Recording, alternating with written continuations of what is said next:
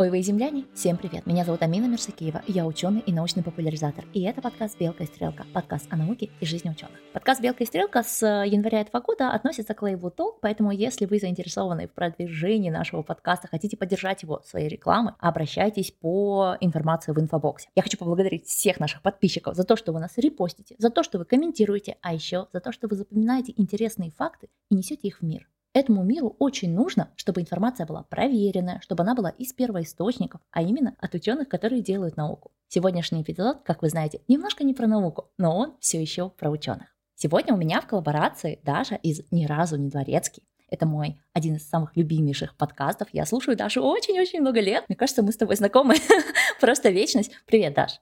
Привет, привет, спасибо большое. Спасибо, очень приятно. Расскажи, пожалуйста, что у тебя за подкаст и почему мы сегодня будем говорить про ученых, которые совершили преступление.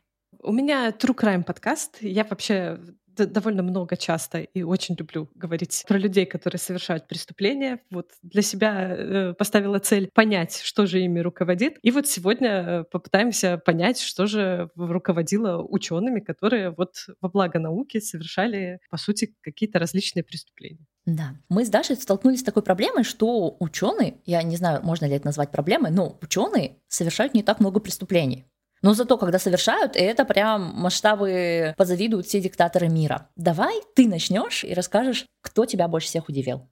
Хорошо. Вообще, ну, маленькая оговорка про то, что ученые совершают, ну, не, немного преступлений, это вполне себе объяснимо, потому что люди, которые даже, ну, у которых присутствует какое-то социальное расстройство личности, за счет высокого уровня интеллекта обычно склонны, ну, хорошо интегрироваться в общество. То есть это им помогает ну, как бы, если не эмоционально, то хотя бы с использованием каких-то знаний оценивать какие-то риски. Вот. И я предполагаю, что вот этим, наверное, можно объяснить какую-то такую вот небольшую их численность. Но, конечно, история нам дарила многократно такие вот ситуации, когда ученым развязывали буквально руки. И вот, ну, я сегодня, наверное, вот поговорю про, про Третий Рейх и вот про вот этот вот научный бум начала 20 века, и про то, ну вот как, что могут делать ученые, если у них полностью как-то вообще, ну, дали им карт-бланш какой-то. Вот. Ну, то есть, по сути, если говорить вот про социальные расстройства личности и про науку, то это в целом очень хорошо, когда у ученого оно присутствует. То есть это в целом хорошая смесь, потому что человек, который не обременен какими-то вот социальными нормами, который не обременен мнением окружающих, он в целом склонен как бы хорошо идти к своей цели. Ну, то есть вот есть исследования, которые показывают, что люди со, со социальным расстройством достигают высоких успехов, например, в медицине. То есть это хорошие хирурги часто. Потому что в целом за счет того, что они ну, не так много жалости могут испытывать к пациенту, они могут очень четко и хорошо делать свою работу. Вот. Ну или вот я люблю очень этот пример, что вот есть такой ученый Уильям Мастерс, который там в 60-х годах в Америке активно занимался вопросами изучения секса, сексуальности, как вообще это происходит в организме человека. И в то время это была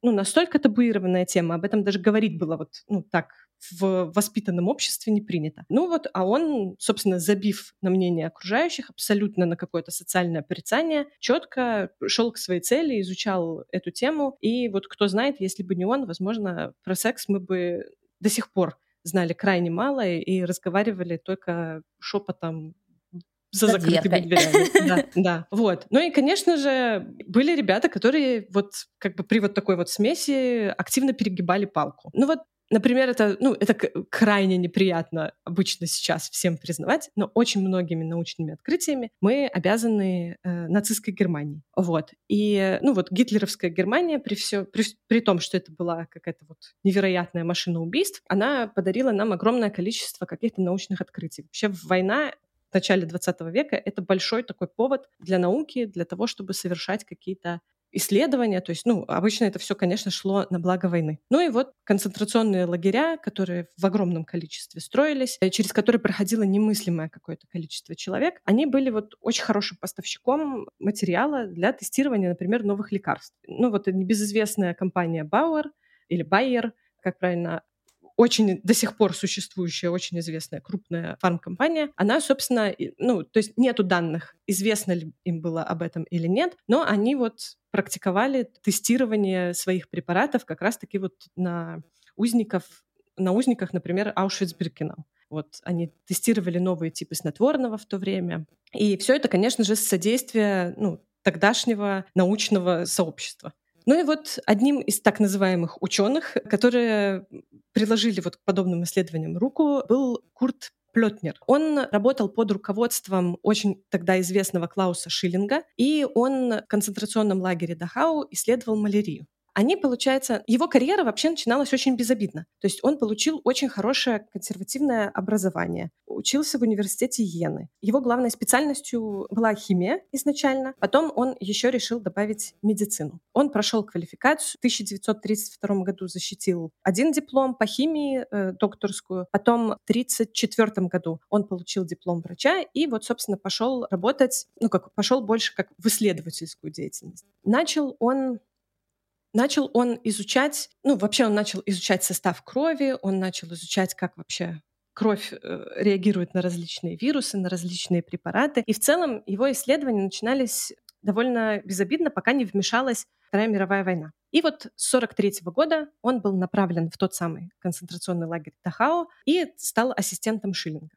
Ну и узников лагеря в то время в огромном количестве заражали малярией, и вот проверяли тогда теорию о том, что если, например, не сбивать температуру, вот когда высокая лихорадка, а при малярии температура обычно поднимается от 40 градусов и выше, температура тела, то, ну, как бы вот за счет вот такой продолжительной лихорадки малярия должна пройти сама. То есть, что, в принципе, ее и не надо лечить. Я так Гипотеза предполагаю, хорошая. Я предполагаю, что эта логика была основана на популярной в то время теории, ну и вот практике на малярия-терапии. То есть в то время, в начале 20 века, в конце 19-го, начале 20-го, активно практиковали такое лечение сифилиса. То есть больных сифилисом намеренно заражали малярией, и так как она вызывала крайне высокую и продолжительную температуру, тела, то трипанема, ну, который возбудитель сифилиса, она при таких при таких как бы температурных параметрах тела э, не выживает. Либо начинает медленнее размножаться, что сильно как бы снижает ну, развитие сифилиса.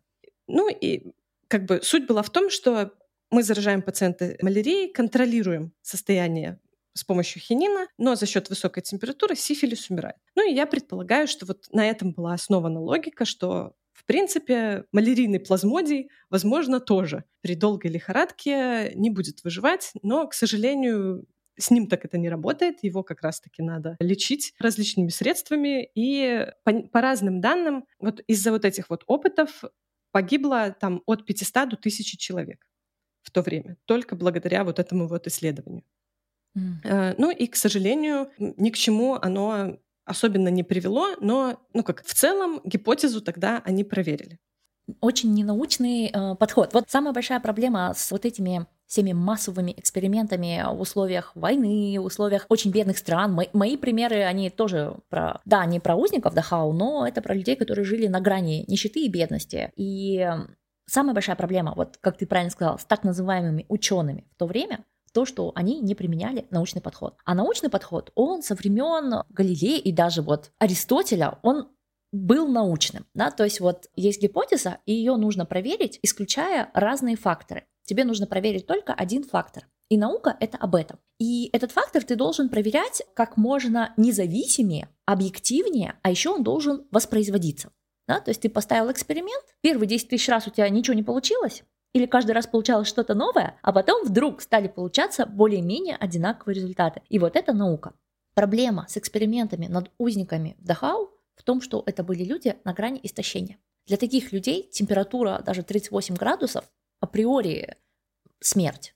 Да? То есть здесь заражали, и вот это вот заражение, оно у организма не было шансов справиться. То есть наверняка людей, которых заражали малярией для, для излечения сифилиса, эти люди были здоровые аристократы с полным питанием, с э, какими-то там возможностями, с, со спортом, и сифилис они получили в комфортных условиях, да? То есть это было не нищета, бомжевание, не угроза жизни ежедневная, не доедание. Это вот были люди такие в, в пол, с полным фильтром, с полным пакетом всего, да, то есть от хорошей жизни у них появился и сифилис. И они решили от хорошей жизни вот лечить его малярией. И, конечно, они со своим здоровым организмом переносили температуру 40-41 градус, которые являются очень очень опасными для организма, потому что энзимы нашего тела, белки в нашем теле, они как белок яйца при такой температуре могут загустеть. И вот ты просто умрешь, потому что по сути, сваришься, да, это очень ненаучная фраза, но по сути сваришься. Вот, когда человек здоров, он может с этим справиться. Несколько ну, дней в этой температуре. А да, тут... но там тоже, ну, э, малярия-терапия, малярия-терапия была как бы так себе вообще мероприятием, в принципе. То есть там люди шли на это осознанно, потому что, ну, как бы тут у них хотя бы был шанс на выздоровление, они все равно медленно умирали от сифилиса. И там процент выживания тоже был, ну, то есть там где-то около 50 на 50. То есть это, это даже лучше, чем я ожидала. Ну, то есть это, в принципе, если ты в состоянии перенести малярию и вот эти вот долгие вообще... Потому что лечение хинином — это тоже, ну, неприятная вещь. То есть почему... Ну, сейчас как бы он, оно тоже практикуется, но сейчас есть более современные способы, как лечить малярию. Потому что, ну, хинин, он прям тоже дает нагрузку большую на организм. То есть люди слух теряют на время лечения, то есть это не самое эффективное мероприятие, опять же. Поэтому как бы здесь это такая вот палка о двух концах. Но... Ну, это да.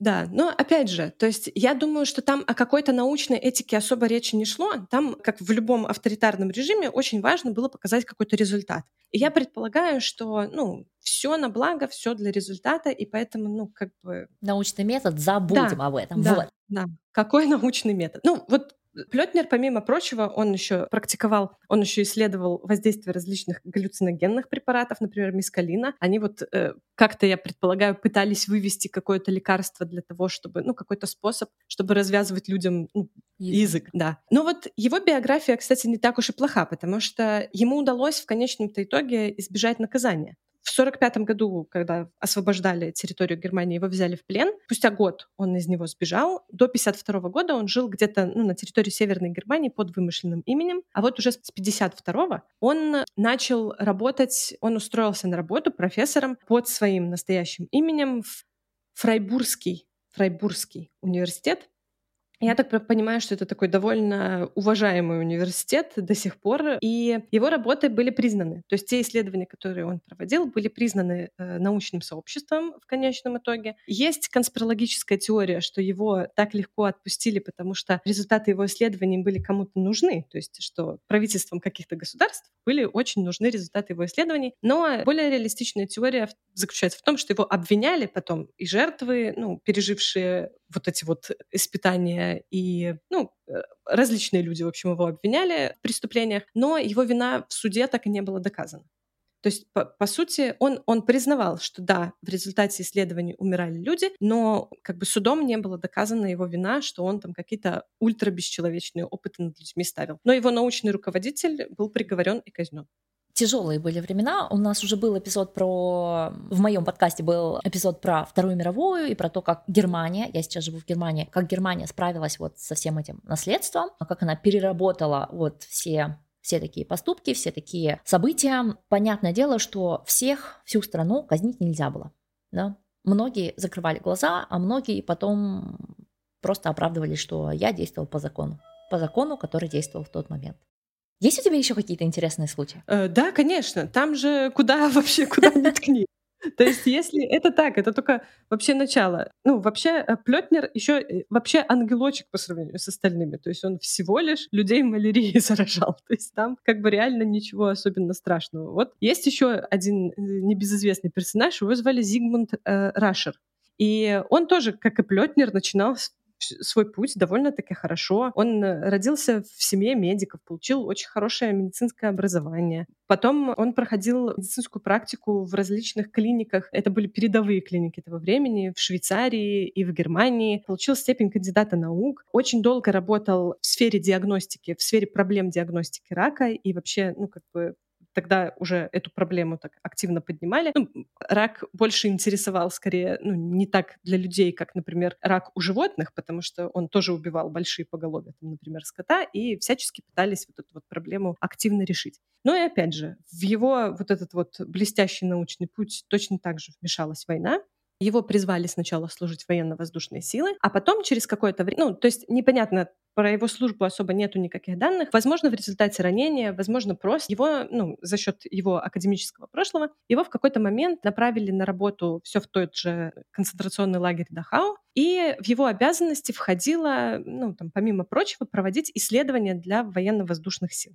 было очень важно выяснить, как организм летчика будет реагировать, например, на какие-то различные там, катастрофы или вот как-то, может быть, как можно улучшить да, форму или как можно улучшить конструкции самолетов. То есть вот он должен был изучать людей в различных условиях, которые были приближены к условиям летчиков, чтобы как-то вот усовершенствовать на тот момент авиационные технологии. Ну и что он делал? Он помещал людей, например, в барокамеры.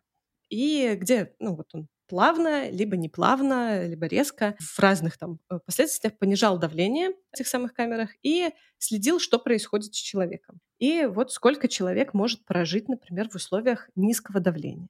Понятно, что это, ну, вообще пытошное как, какое-то испытание. То есть тут э, вообще ни о каком там научном подходе речи не стояло, потому что люди умирали пачками от такого, естественно. То есть человек при низком давлении, ну, по-моему, максимум там минут 5-10 может выжить. Это вот в самом лучшем случае. Потом умирать он будет в адских муках просто. Но благодаря вот этим вот э, его исследованиям появилось вот это вот понимание, что чтобы самолеты летали выше и быстрее, салон должен быть максимально герметичным. И появились вот мы теперь точно знаем, при каких, получается, при каких ну, на каком давлении, на как, при каком уровне давления человек еще в состоянии выживать. То есть у нас сейчас есть вот эти вот пороги, на которые при разгерметизации салона самолета самолет обязан спуститься, чтобы все на борту выжили.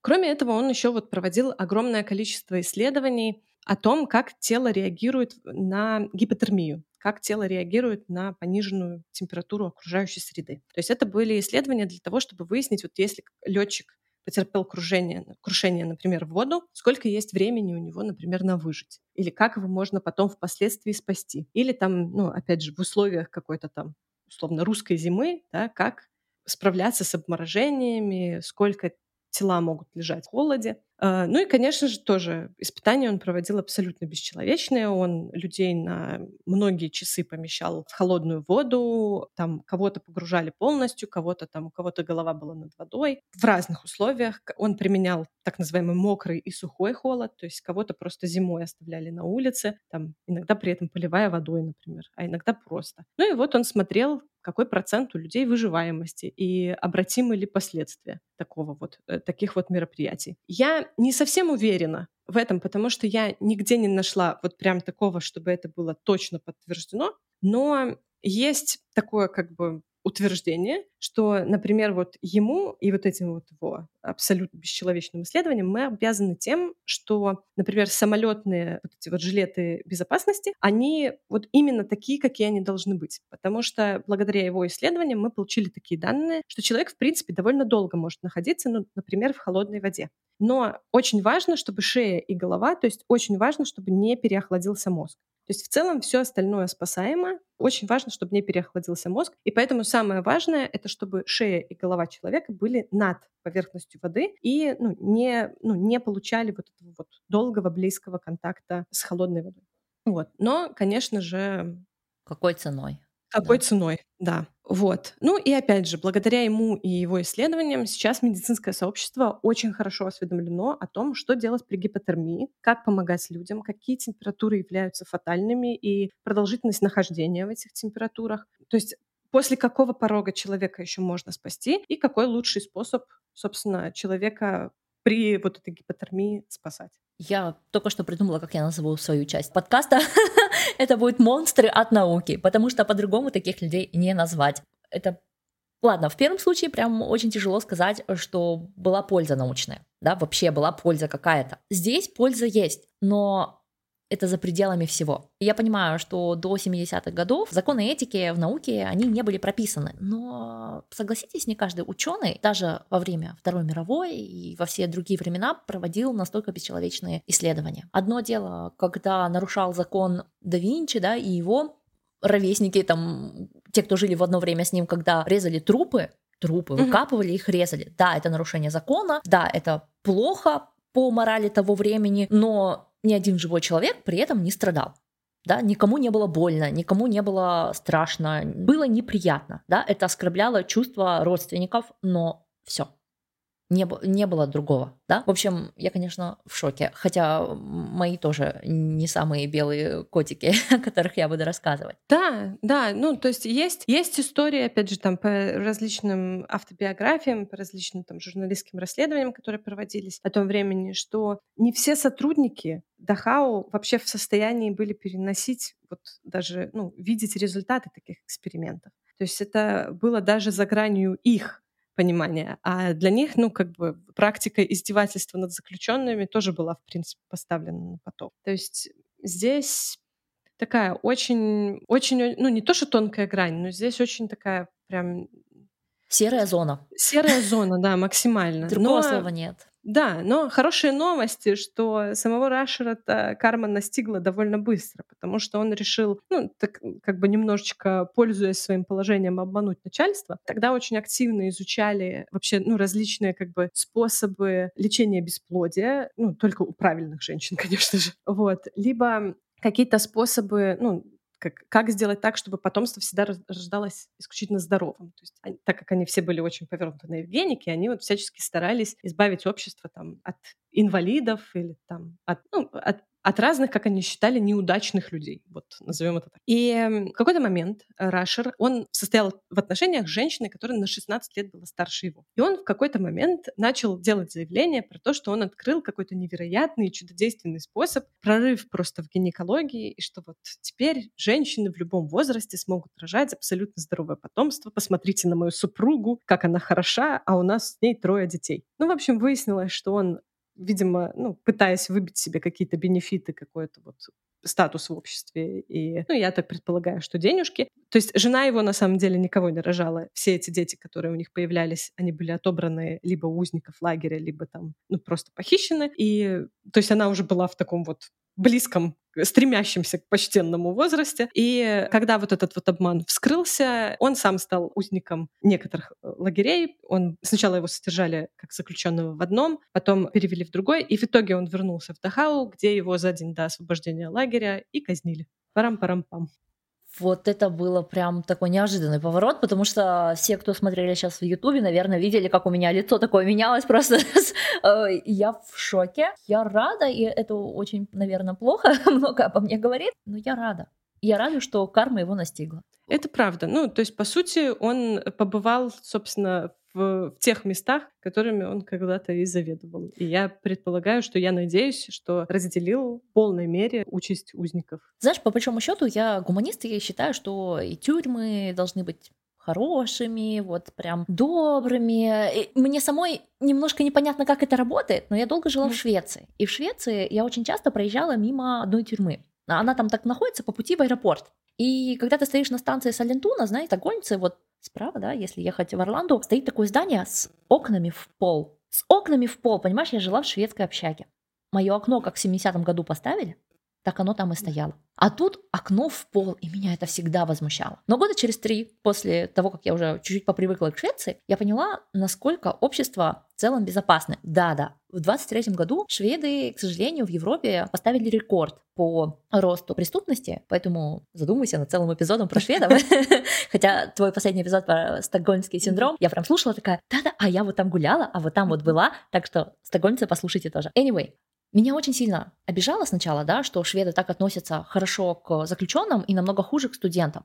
Но потом я поняла, что это как-то работает. Непонятно почему, непонятно как, но это работает. Поэтому в целом я за милосердные тюрьмы. И я против смертной казни. Но бывают моменты, когда исключение подтверждает правило. В большинстве своем я гуманист. В большинстве своем я против смертной казни. В большинстве своем я против пыток. Вот. Перейдем к следующему кейсу.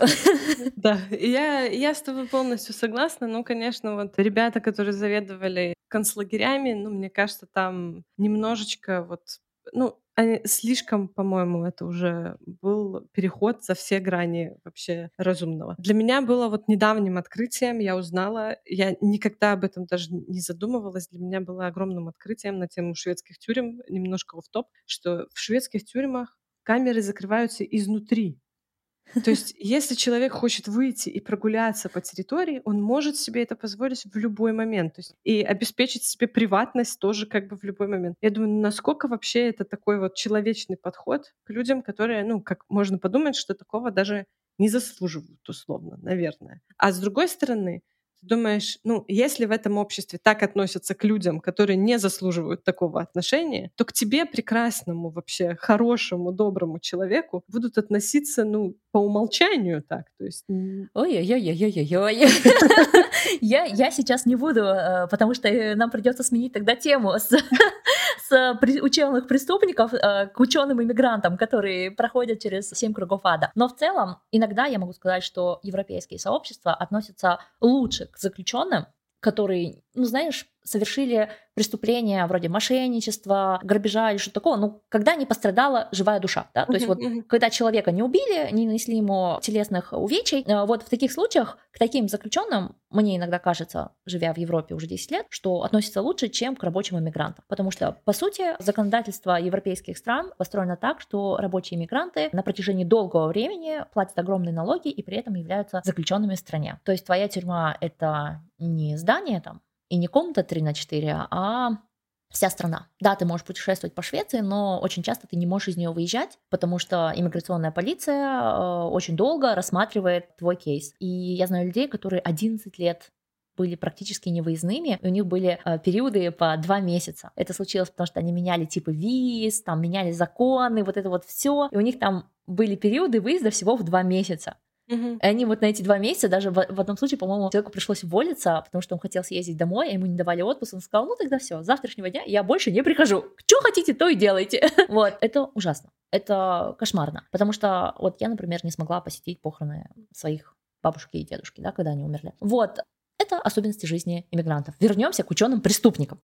Да, да, но если возвращаться, да, если говорить вообще про ученых преступников и вообще про то, что происходило на территории нацистской Германии, ну невозможно, невозможно не вспомнить самого главного вообще изувера и пыточника ангела смерти. Да, тех времен. Это Йозеф Мен Менгеле, который был главврачом в небезызвестном Освенциме в лагере смерти Аушвиц-Биркенау. Ну, то есть тут в этой истории ничего не нуждается, в принципе, в представлении. Аушвиц-Биркенау был самой огромной машиной по уничтожению людей, по уничтожению конкретно э, евреев. И он просуществовал из всех концлагерей дольше всего. И там по различным данным количество жертв лично Менгеля от его экспериментов исчислялось тысячами, а то и десятками тысяч. То есть и все во имя науки, и все всего лишь за 21 месяц его работы в Аушвице. То есть там поток был поставлен просто на какой-то невероятный уровень. Хотя тоже, ну, как бы начиналось все вполне спокойно. Вот если как бы говорить про то, что, ну, вот он уже был таким прям, ну, пораженным психопатом, судя по всему. Потому что начиналось все в принципе спокойно. Я не могу, не, не смогла найти ничего, чтобы там рассказывало про какую-то травматизацию в его детстве, про то, что он там с самого детства проявлял какую-то вот там агрессию или там, не знаю, мучил животных или еще что-то. А он родился в хорошей, вполне себе уважаемой семье в городе Гюнсбург. Его отец был таким ну, промышленным магнатом. Он основал компанию Карл Менгеле и сыновья, которая там занималась производством сель- сельскохозяйственной техники. Менгеле был не единственным, по-моему, он был третьим сыном и он решил, ну, не продолжать, как бы, вот, не идти в бизнес семейный, он хотел заниматься наукой и быть врачом. Ну, все, все располагало к тому, чтобы ему, собственно, этим заняться. То есть он мог позволить себе получить очень хорошее образование. Вот он закончил с отличием школу. В 30-х годах начал изучать медицину. Очень мощно увлекся зарождающейся тогда генетикой. И, конечно же, ну, в те годы генетика в Германии как бы ну, настолько тесно была связана с Евгеникой, что ну, там это и не генетика была вовсе. То есть люди генетикой занимались и пытались понять, как вот, собственно, избавить общество от нежелательных для этого общества элементов, по их мнению. Ну и потом, как, собственно, и у всех, вот в развитие личности вмешалась война, хотя про Менгеля как бы существуют данные о том, что он такими какими-то очень неэтичными экспериментами занимался еще даже и в мирное время. То есть он работал, так как он занимался вот якобы генетикой, он работал в различных госпиталях. Например, он работал с душевно больными людьми или с инвалидами, или с умственно отсталыми. Ну вот разными людьми. И уже тогда в больницах был применен, применялся такой подход, что вот таких людей там, ну, в лучшем случае просто стерилизовали. В худшем, ну, всячески ставили различные эксперименты и избавляли общество от ненужных элементов. Ну и вот во время войны он попадает, собственно, в Освенцим, то есть после ранения он сначала служил как военный врач, а потом после ранения попадает в Освенцим. Ну и там чего он только не творил. Ну, то есть я не сильно, если честно, хочу углубляться вообще в подробности, потому что я на такое даже, как бы, о таком даже я предпочитаю не, не разговаривать, хотя мы в подкасте разное обсуждаем. Но он активно занимался из того, что широко известно, он активно занимался изучением новых видов антибиотиков. Как проверяли новые типы лекарств, э, людей целенаправленно заражали сепсисом, либо им под кожу вшивали различные народные предметы и, собственно, проверяли, работает антибиотик или нет. И, конечно же, максимально долго старались как бы людям не оказывали помощь. Люди были просто подопытным материалом для вот этих вот как бы исследований. То есть людей потом не лечили после этого. Ну, естественно, их просто убивали. Потому что зачем? Также Менгеле вот довольно много собственно, среда способствовала, изучал, сколько люди разных возрастов могут жить без еды, без воды или без еды и воды. Вот. И, собственно, вот благодаря нему у нас есть абсолютно точные и очень подробные данные о том, как люди, вот сколько человек может без еды, воды, без сна еще он вот проверял, сколько человек может выжить. То есть вот прям все, все, что мы сейчас знаем, мы в принципе знаем благодаря вот его работе в концентрационных лагерях. Ну, радует, что его карма тоже настигла. Правда, она его настигла немножко по-другому. Менгеле да. сбежал, он скрылся в Южной Америке, и он всю жизнь боялся, что за ним придут.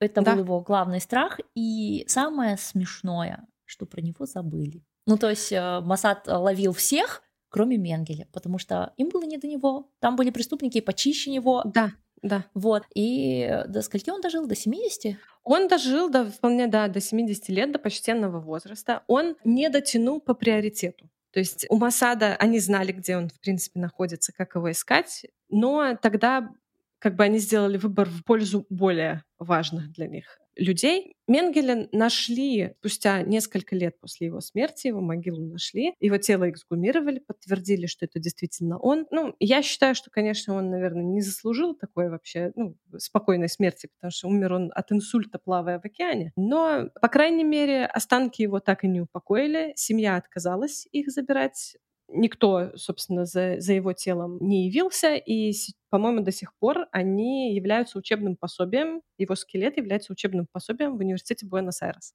Замечательно. И, и, и мне нравится эта карма тоже. Ну, понимаете, я вот как гуманист все-таки возвращаюсь к своим истокам. Я считаю, что человек, который 30 лет прожил в адском страхе, получил свое. Да, возможно, он должен был получить еще больше, но мы не знаем, насколько велик был его страх. Знаем только, что он отказался от своей семьи, хотя любил своего сына и даже однажды рискнул встретиться с ним. Сын его думал, что приехал какой-то дядя Йозеф непонятный. Вот. Он разбился, да, со своей второй женой, потому что все время боялся. Он боялся, боялся. Он открывал бизнес и потом его бросал, потому что испытывал страх. И мне кажется, это достойная кара.